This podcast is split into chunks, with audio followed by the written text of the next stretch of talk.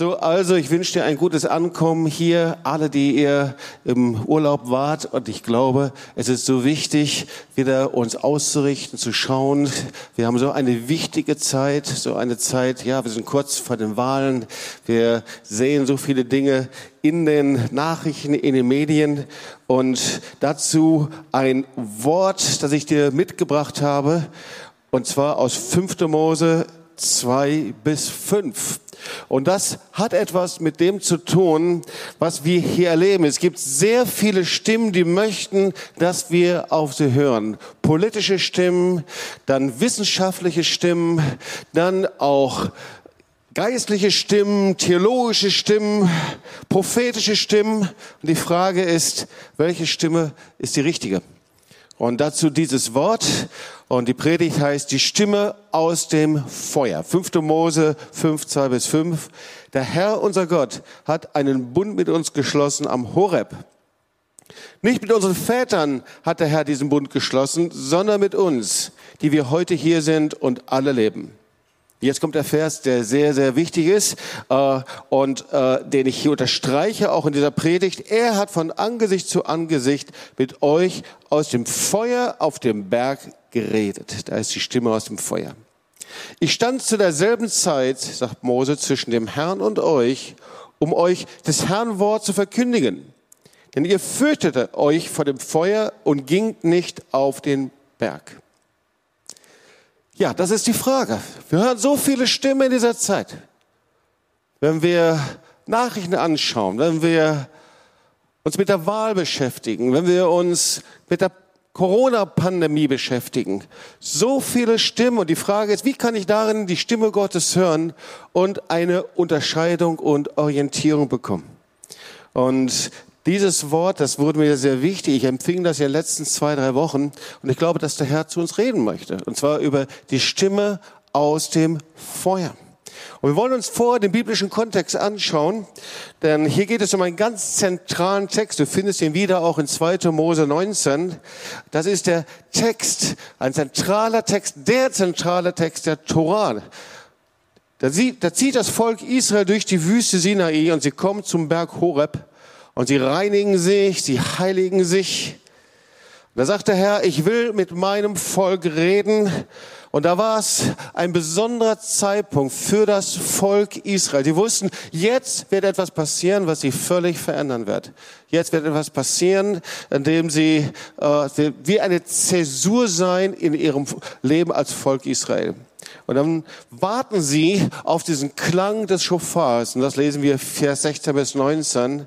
Und als nun der dritte Tag kam und es Morgen wurde, da erhob sich ein Donnern und Blitzen, eine dichte Wolke auf dem Berg und der Ton einer sehr starken Posaune oder auch Schofar. Das ganze Volk aber, das im Lager war, erschrak. Und Mose führte das Volk aus dem Lager Gott entgegen und es trat unten an den Berg. Der ganze Berg Sinai aber rauchte, weil der Herr auf den Berg herabfuhr im Feuer theologischen Bereich nennt man das die Theophanie, ja, äh, herabfuhr im Feuer und sein Rauch stieg auf wie ein Rauch von einem Schmelzofen und der ganze Berg bebte und der Posaunenton wurde immer stärker und Mose redete und Gott antwortete ihm laut. Also wenn wir uns das mal vorstellen, das Volk sah also den Rauch, das Feuer. Sie sahen die Manifestation Gottes, sie sahen die Herrlichkeit Gottes, sie hörten den Ton des Schofars. Und Gott redete zu dem ganzen Volk, aber Mose war der Einzige, der die Stimme Gottes hörte. 5. Mose 5. Da sagte, ich stand zu derselben Zeit zwischen dem Herrn und euch, um euch das Herrn Wort zu verkündigen, denn ihr fürchtetet euch vor dem Feuer und ging nicht auf den Berg. Also Gott redete von Angesicht zu Angesicht auf dem Feuer und das Volk hat es nicht verstanden. Wie kann das denn sein? Gott redete zu dem Volk, aber sie hatten verschlossene Ohren. Und der Einzige, der es verstand, das war Mose, der zwischen dem Volk stand. Gott redete mit einer Stimme aus dem Feuer. Und das Volk konnte es nicht hören. Ihr Lieben, ich bin davon überzeugt, dass es keine Zufälle gibt. Und das sagt auch das Wort Gottes in den Predigern. Egal, was wir persönlich erleben oder auch als Nationen, da steht, alles, was auf der Erde geschieht, hat seine von Gott bestimmte Zeit, geboren werden und sterben, einpflanzen und ausreißen. So, es gibt also eine von Gott festgesetzte Zeit. Und wir können in Übereinstimmung mit seinen Plänen leben oder aber wir können außerhalb seines Willens leben und dann erleben wir, wie die Dinge schwierig und schwieriger werden. Wir können in Übereinstimmung und Übereinstimmung mit seinem Willen leben oder aber wir können auch mit Widerständen leben, die nicht Angriffe sind, sondern wo wir merken, wir sind irgendwie ein bisschen von diesem Weg Gottes abgekommen. Und genauso ist es auch mit Nationen. Gott hat Zeiten für Nationen festgelegt. Wir wissen das. Er hat festgelegt, wie er mit ihnen handeln will, auf wann, dass er ihnen Gnade geben möchte. Und genauso sehen wir auch im Wort Gottes, dass es auch Zeit des Gerichts über Nationen gibt. Und so sehen wir auch, wie Grenzen festgelegt sind über Nationen. So Gott hat also Zeitpunkte erlebt. Und das wollen wir nochmal festhalten. Und das sehen wir im Wort Gottes, ja. Zeitpunkt für die Sinnflut, Zeit, Zeitpunkt für Sodom und Gomorra, äh, Zeitpunkt für die babylonische Gefangenschaft. Nach 70 Jahren kommen sie zurück. Für Nehemia Zeitpunkte Gottes. Und ich predige das, weil wir selber in so einem wichtigen Zeitpunkt sind hier. Wenn wir allein mal zurückschauen, vor 20 Jahren gab es 9-11, so sagen wir. Das war der Anschlag auf das World Trade Center. Und die meisten von uns können sich erstaunlich gut noch genau erinnern, was sie damals gemacht haben.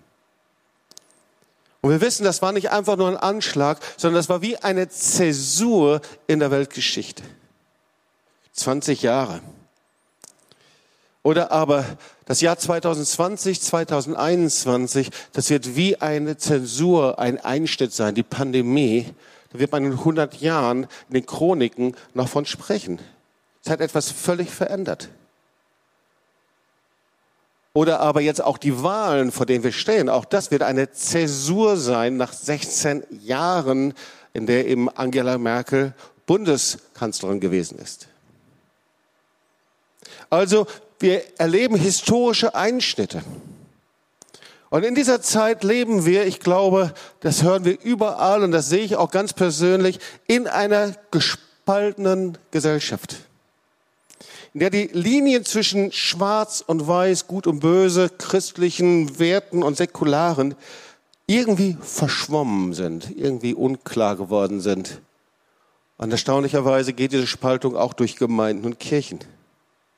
Und irgendwie leben wir auch in einer gespaltenen Gemeinde und Kirche. Allein das ganze Thema Impfbefürworter, Impfgegner.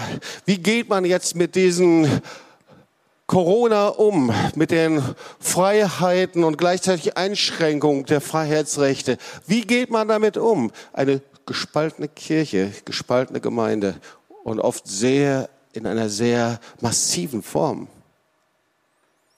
Und die Frage ist, wie orientieren wir uns in dieser Zeit? Denn ich denke, wir brauchen Orientierung. Was spricht Gott darüber? Gibt es ein Reden Gottes? Gibt es eine Wegweisung?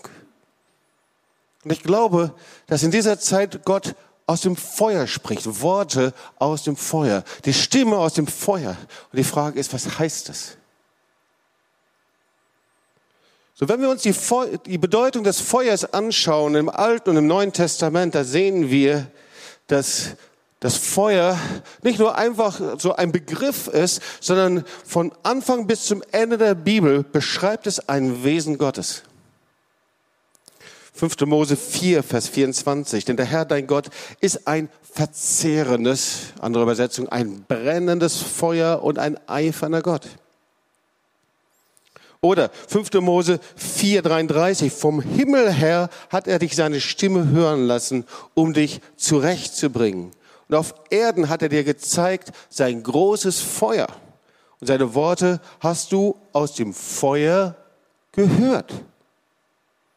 Und dann gehen wir in das Neue Testament, Hebräer 12, 29. Denn unser Gott ist ein verzehrendes Feuer. Hier lesen wir es wieder. Und dann sogar Jesus, Lukas 12, Vers 49, ein Vers, wo, worüber man so oft nicht, nichts hört oder wenig hört. Ich bin gekommen, Feuer auf die Erde zu werfen. Was wollte ich lieber, als dass es schon brennt? Und natürlich eine Geschichte, die uns sehr bekannt ist, ist eben die Apostelgeschichte, Pfingsten, und es erschien ihnen Zungen zerteilt und wie von Feuer und setzten sich auf einen jeden von ihnen und sie wurden erfüllt von dem Heiligen Geist. Also es gibt so viele Bilder, so zum Beispiel der brennende Dornbusch. Ja, da stellt Gott sich selber vor. Ich bin der ich bin. Und er stellt sich in diesem Feuer vor. Und zwar ein Feuer, das nicht vergeht. Oder 1. Könige 18, da die Auseinandersetzung von Elia mit dem Baals Propheten und das Feuer kommt und vernichtet die Propheten und den Götzenkult.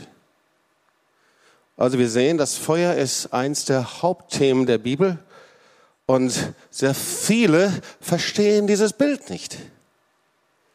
Weil na klar, also wir haben ja ein Bild, gerade auch in diesem Jahr, wenn wir äh, uns vorstellen, was in Kalifornien passiert ist, die Feuerbrünste oder Sizilien oder Italien oder an so vielen Orten, Waldbrände.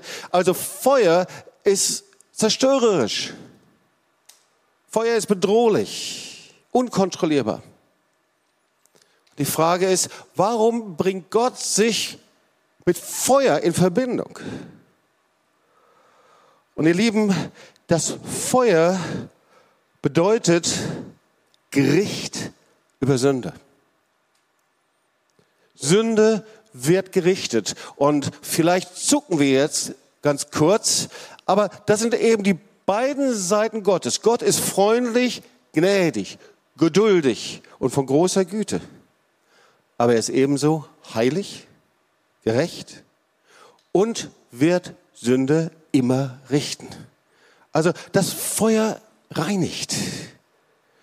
Bis hin sogar, dass wir in die Zeit hineinschauen, wenn der Messias wiederkommt, Malachi 3, 2 und 3, doch wer kann mein Kommen ertragen? Und da steht, wer kann an diesem Tag vor mir bestehen? Ich werde für euch wie Feuer im Schmelzofen sein und wie scharfe Lauge im Waschtrunk. Also das Feuer reinigt, so wie mein Gold und Silber schmilzt, um es zu läutern. Und ihr Lieben, kein Wunder, dass das Volk Israel sich fürchtete und Gott nicht hören konnte. Sie fürchteten, dass sie nicht am Leben bleiben. Sie konnten mit ihrer Sünde Gott nicht wahrnehmen. Sie konnten ihm nicht begegnen. Sie konnten zwar sehen, wie seine Herrlichkeit da war. Sie konnten sehen, wie das Feuer da war. Sie konnten auch den Ton des Schofars hören, aber sie konnten seine Stimme aus dem Feuer nicht hören. Da brauchten sie Mose. Und der Mose, der stellte sich dazwischen, zwischen ihnen und er gab ihnen ein Gottes Wort weiter. Er war wie so ein Übersetzer. Er hörte, er wurde ja Freund Gottes genannt und er gab ihnen das Wort weiter. Und so steht das. Er hat von Angesicht zu Angesicht mit euch aus dem Feuer auf dem Berg geredet. Angesicht zu Angesicht, ihr Lieben, das ist nicht, äh, dass jemand dem anderen zu nahe kommt, wie wir das heute so empfinden, sondern Angesicht zu Angesicht, das ist eine Nähe, eine Herzensnähe, eine Nähe, ähm, wie man näher sich nicht sein kann. So hat er aus dem Feuer geredet. Und Mose sagt, ich stand zu derselben Zeit zwischen dem Herrn und euch, um euch das Herrn Wort zu verkündigen. Denn ihr fürchtete euch vor dem Feuer. Und ihr gingt nicht auf den Berg. Sie hatten Furcht, es nicht zu überleben, steht an einer anderen Stelle. Und was passierte da? Moses hörte die Stimme aus dem Feuer und was hat dann Gott geredet und was hat Moses dem Volk weitergegeben? Naja, also Gott hat jetzt nicht die neuesten Anweisungen gegeben, wie man aus der Krise herauskommt und auch nicht die neuesten Überlebenstechniken für das Volk Israel oder Tipps, wo sie Wasser finden, sondern Gott übergab Mose die zehn Gebote. Sie sind bis heute die zentrale Mitte jüdischen Glaubens, Mitte der Torah, die Mitte des jüdisch-christlichen Wertekatalogs. Das ist der Maßstab Gottes, wie wir mit ihm und miteinander umgehen. Also die Grundlage war sein Wort. Die zehn Gebote, die nicht irgendwo mal in alter Zeit ein Gesetzeskatalog ist, den man sowieso nicht erfüllen kann und die man beiseite legt, sondern woran wir bis heute vor Gott gemessen werden und die der Herr in unsere Herzen hineinschreibt aus seiner Liebe. Ich hatte das Vorrecht, gestern bei einer Veranstaltung mit dabei zu sein und dort auch zu sprechen. Sie hieß Umkehr 21 und sie fand auf dem Reichsparteitagsgelände statt, auf dem sogenannten Louis-Polz-Hain. Ähm, dort hat es Aufmärsche gegeben, eben von 1933 bis 1938, äh, Hunderttausende, die dort waren, versammelt waren, Hitler als Messias angebetet haben, die Totenkult, da waren diese Blutsfahnen und der sogenannten Märtyrer der Nationalsozialisten, die dort geweiht wurden, der SS und der SA, dort marschierten sie vorbei, sie waren tagelang zusammen, eine ganze äh, Generation wurde manipuliert in einer religiösen Art und Weise mit Lichtdomen und sogar eine große Orgel, die größte Orgel Europas. Sie stand dort, sie wurde gespielt und danach wurden die Nürnberger Rassengesetze verabschiedet. Wir hatten das Vorrecht, dass wir dort eine Bußveranstaltung haben konnten mit anderen Pfarrern, Pastoren, zusammen mit den, äh, mit den Darmstädter Marienschwestern. Und das ganze Thema war, das Kreuz, das in Deutschland auf dem Boden liegt. Und wir als Christen, die wir innerlich gleichgültig das an uns vorüberziehen lassen, die wir den Schmerz Gottes nicht, nicht empfinden. Eine Bußveranstaltung, die fast vier Stunden lang ging, oh, wo wir uns gebeugt haben und Gott gesucht haben. Und dann wurde anschließend das Kreuz wieder aufgerichtet als symbolisches Zeichen über Deutschland. Und über alle Strukturen des Todes das Kreuz als Zeichen neuen Lebens. Und dabei wurde gebetet und bekannt, und ich will euch so zwei, drei Sätze einfach vorlesen. Wir bekennen, dass heute wie damals die Gebote, die du deinem Volk zum Leben gegeben hast, verworfen haben. Und dann wurde anhand der zehn Gebote Buße getan und ich kann das nicht alles vorlesen, aber ich möchte zwei, drei Punkte einfach daraus nehmen und dich ermutigen, einfach dir den Text zuschicken zu lassen. Ähm, das kann man sehr leicht tun. Es gibt eine Webpage, Umkehr 21 heißt das äh, bei Erbarmen für Deutschland. Und äh, zwei, drei Punkte. Ich glaube, es ist hilfreich, das zu hören. Der erste Punkt der Buße war, wir dienen erneut anderen Göttern und sind in deren Gefangenschaft von Materialismus und unserer Wirtschaft. Geld und Konsum, Gesundheit und Wissenschaft, Bildung, Kultur, Natur und Umwelt. Oder ein anderer Punkt, wir missbrauchen erneut deinen Namen und dein Wort für eigene Heilslehren, wie Gender- und Klimaideologie, wollen uns damit des Menschen und deiner Schöpfung bemächtigen. Oder aber wir zerstören erneut Familien, die Bindung der Kinder an die Eltern und deren Autorität und geben damit unser Volk der Vernichtung preis. Oder wir missbrauchen und brechen erneut die Ehen, höhlen ihre Bedeutung aus und geben sie der Beliebigkeit der Geschlechter preis. Oder wir verfolgen erneut wiedergöttliche Ideologien, denunzieren Andersdenkende und verfolgen die, die dein Wort predigen. Und dann eben, wir kehren um zu dir, es noch viel mehr Punkte natürlich, unserem Herrn und Gott und zu deinen Geboten. Wir kehren um zur Ehrfurcht vor dir, dem Herrn über Himmel und Erde und über unsere Nation.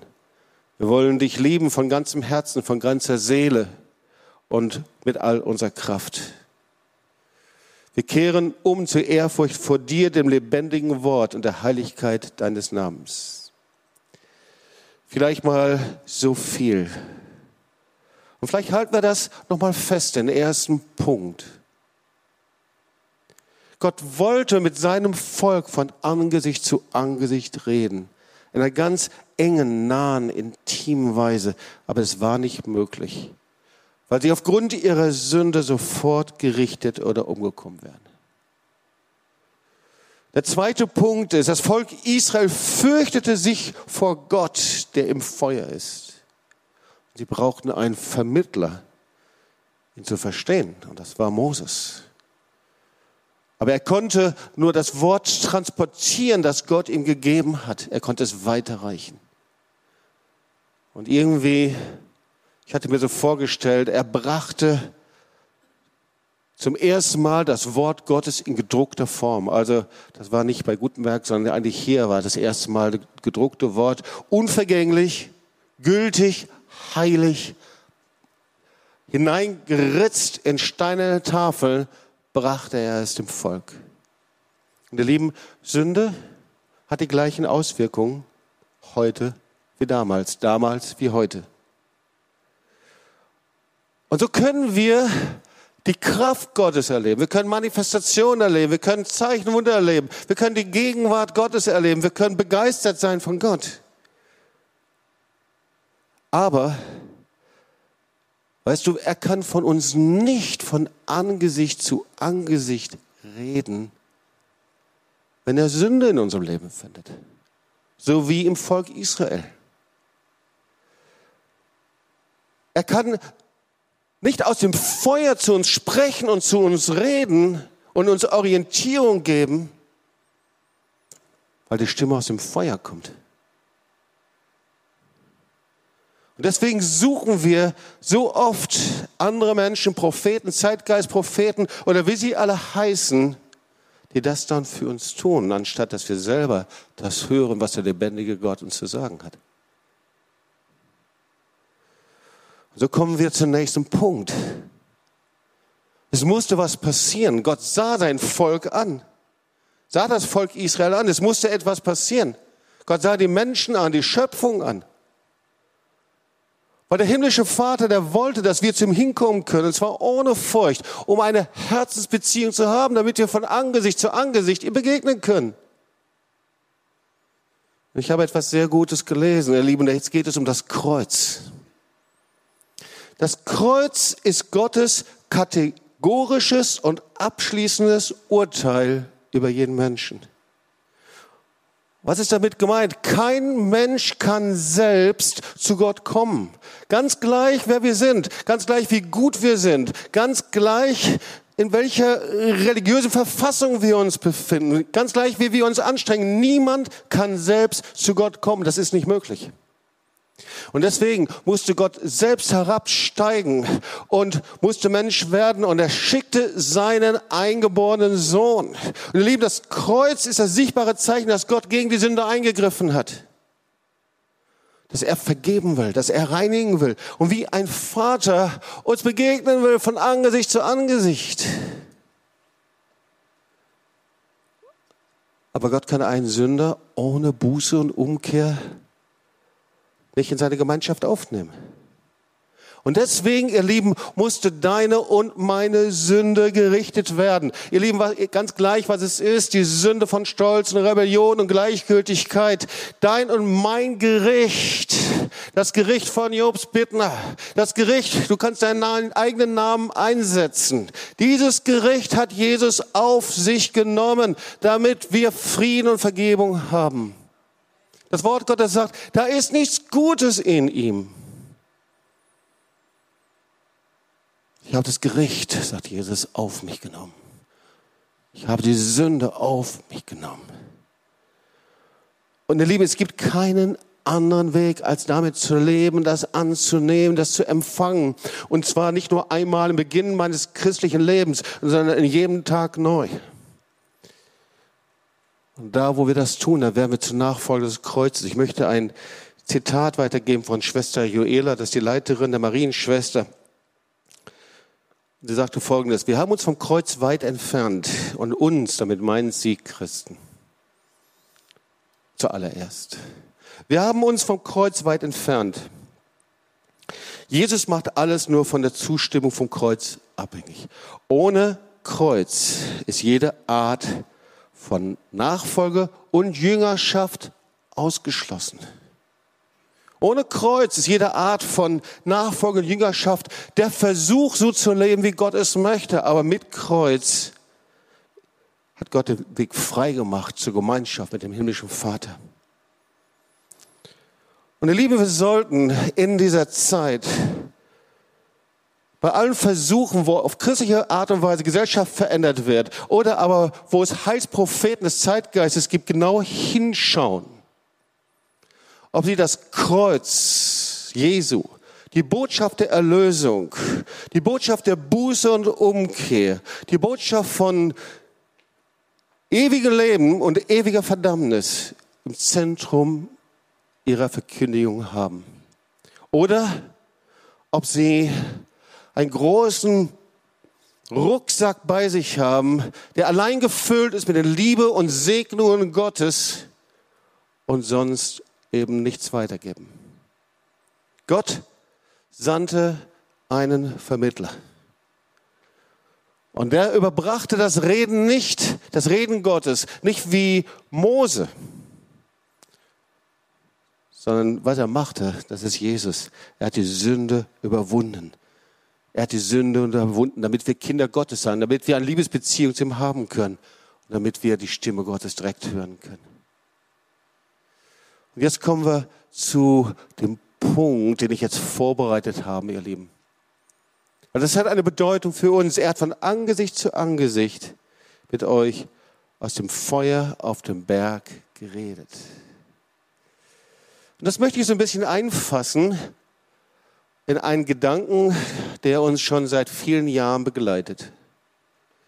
Lieben, wir sind in unserem biblischen Denken, das wissen wir, sehr stark von griechischer Philosophie und auch von Aufklärung geprägt. Und das ging ja noch viel früher, fing noch viel früher an. Das wissen wir in der Urgemeinde. Das war die Trennung von den jüdischen Wurzeln. Und dann die, das Aufkommen der Ersatztheologie und vieles mehr. Da gehe ich jetzt nicht drauf ein. Aber es hat Folgen gehabt für uns. Die Folgen war, dass die Einheit vom Alten Testament und Neuen Testament aufgelöst wurde. Ja, das Alte Testament wurde vergeistlicht, die Verheißungen von Israel wurden auf die, auf die Gemeinde übertragen und es hatte eine, eine Auswirkung auf unser Gottesverständnis. So unser griechisch-hellenistisches Denken, da ist unser Gottesverständnis eben so, dass Gott abstrakt ist. Und ihr Lieben, viele von uns leben so. Ja, Gott ist also unpersönlich. Er ist unbetroffen. Er ist irgendwo ganz weit, weit weg. Der sitzt da irgendwo auf seinem Olymp, der macht, was er will. Sein Wort gilt nichts. Und irgendwie, wir müssen uns anstrengen, um ihm zu gefallen. Im hebräischen Denken ist Gott eine Person, zu dem er eine Herzensbeziehung haben kann. Er handelt durch sein Wort. Er spricht und es geschieht. Und jetzt kommen wir zu dem Punkt, Gott offenbart sich durch die Beziehung zu uns. Er kommt in eine Beziehung. Ich bin der Gott Abrahams, Isaaks und Jakobs. Er sagt, der ich bin, der ich bin, im brennenden Dornbusch. Oder Jesus sagt, ich bin der Weg, die Wahrheit und das Leben. Die Frage ist, wie begegne ich Gott? Wie komme ich zu ihm hin? Der Gott, der aus dem Feuer heraus spricht indem ich eben versuche, ihm zu begegnen, also von unten nach oben, das ist das griechische Denken. Ja, durch Verstand, Vernunft, durch, dass ich Dinge für richtig halte, dass ich mich anstrenge, durch mein Denken, durch das innere Erkennen, dass ich sage, ja, das halte ich für richtig, für gut. Alles nicht grundsätzlich schlecht. Aber viele versuchen so Gott zu begegnen.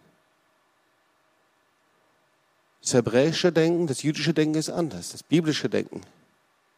Da geht es nicht von unten nach oben, sondern von oben nach unten. Das heißt, Gott begegnet den Menschen. Er kommt selber. Er offenbart sich. Gestern war in der Veranstaltung ein ehemaliger Imam, ja, ein Moslem, der Imam war. Und der hatte so eine Begegnung mit Jesus.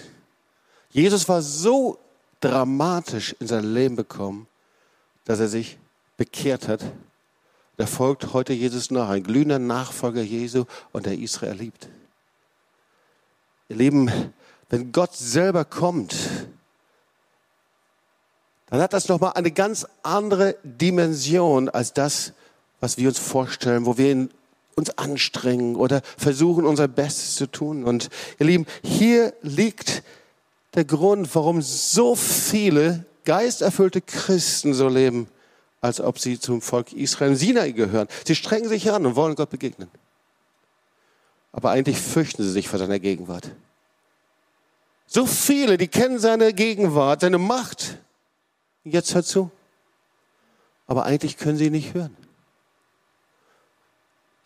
Gott möchte das. Gott möchte sich offenbaren. Er möchte in einer neuen Weise kommen, in einer viel tieferen Weise. Aber ihr Lieben, Gott spricht aus dem Feuer. Und das Feuer, das verzehrt eben Sünde und läutert und zündet dich an. Und deswegen kannst du seine Stimme nur hören und können wir seine Stimme nur hören und ihm begegnen, wenn du nicht mit einem geteilten und halben Herzen kommst. Jedes Mal, wenn wir ihm begegnen mit einem geteilten und halben Herzen, ihr Lieben, kann er dir nicht im Feuer begegnen. Jedes Mal, wenn wir Kompromisse machen und ihm begegnen, dann ist das Feuer immer ein Feuer der Reinigung.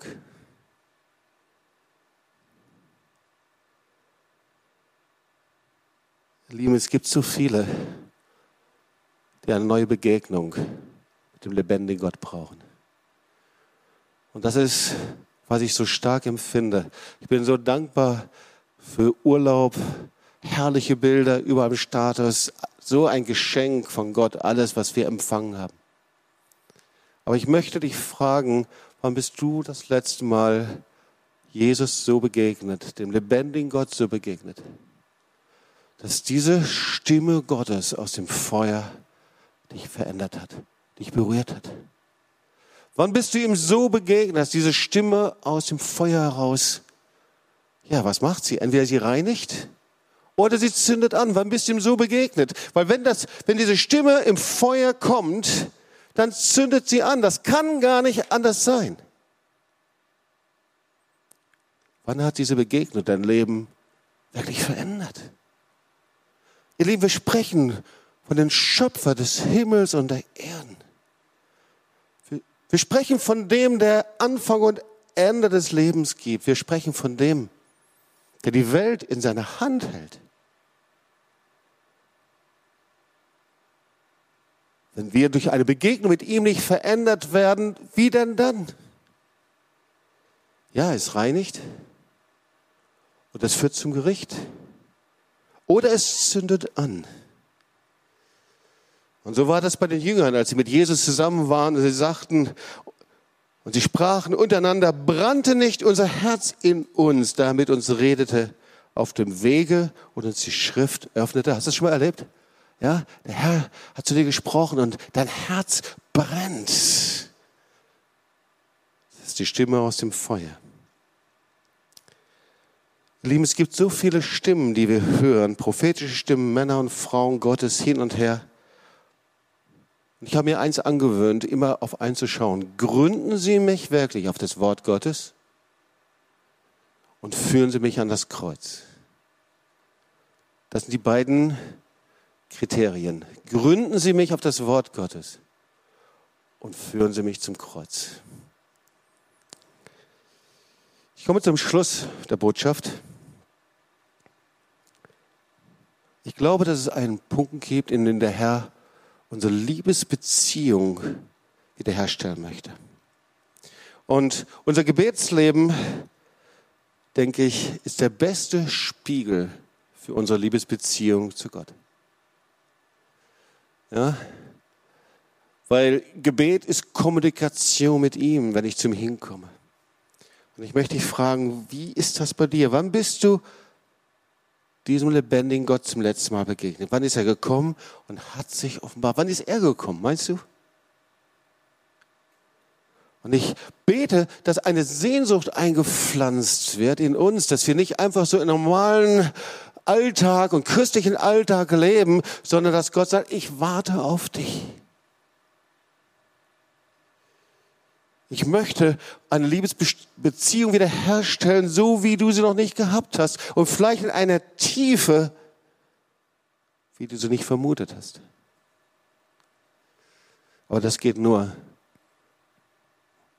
Und das weiß ich, wenn ich Jesus begegne und wenn ich zum lebendigen Gott komme, darf ich das niemals mit einem geteilten Herz und niemals mit Kompromissen mit der Sünde in meinem Leben. Gott hat mehr für uns. Wenn er kommt, wird alles neu. Komm, lass uns aufstehen und wir wollen zusammen beten.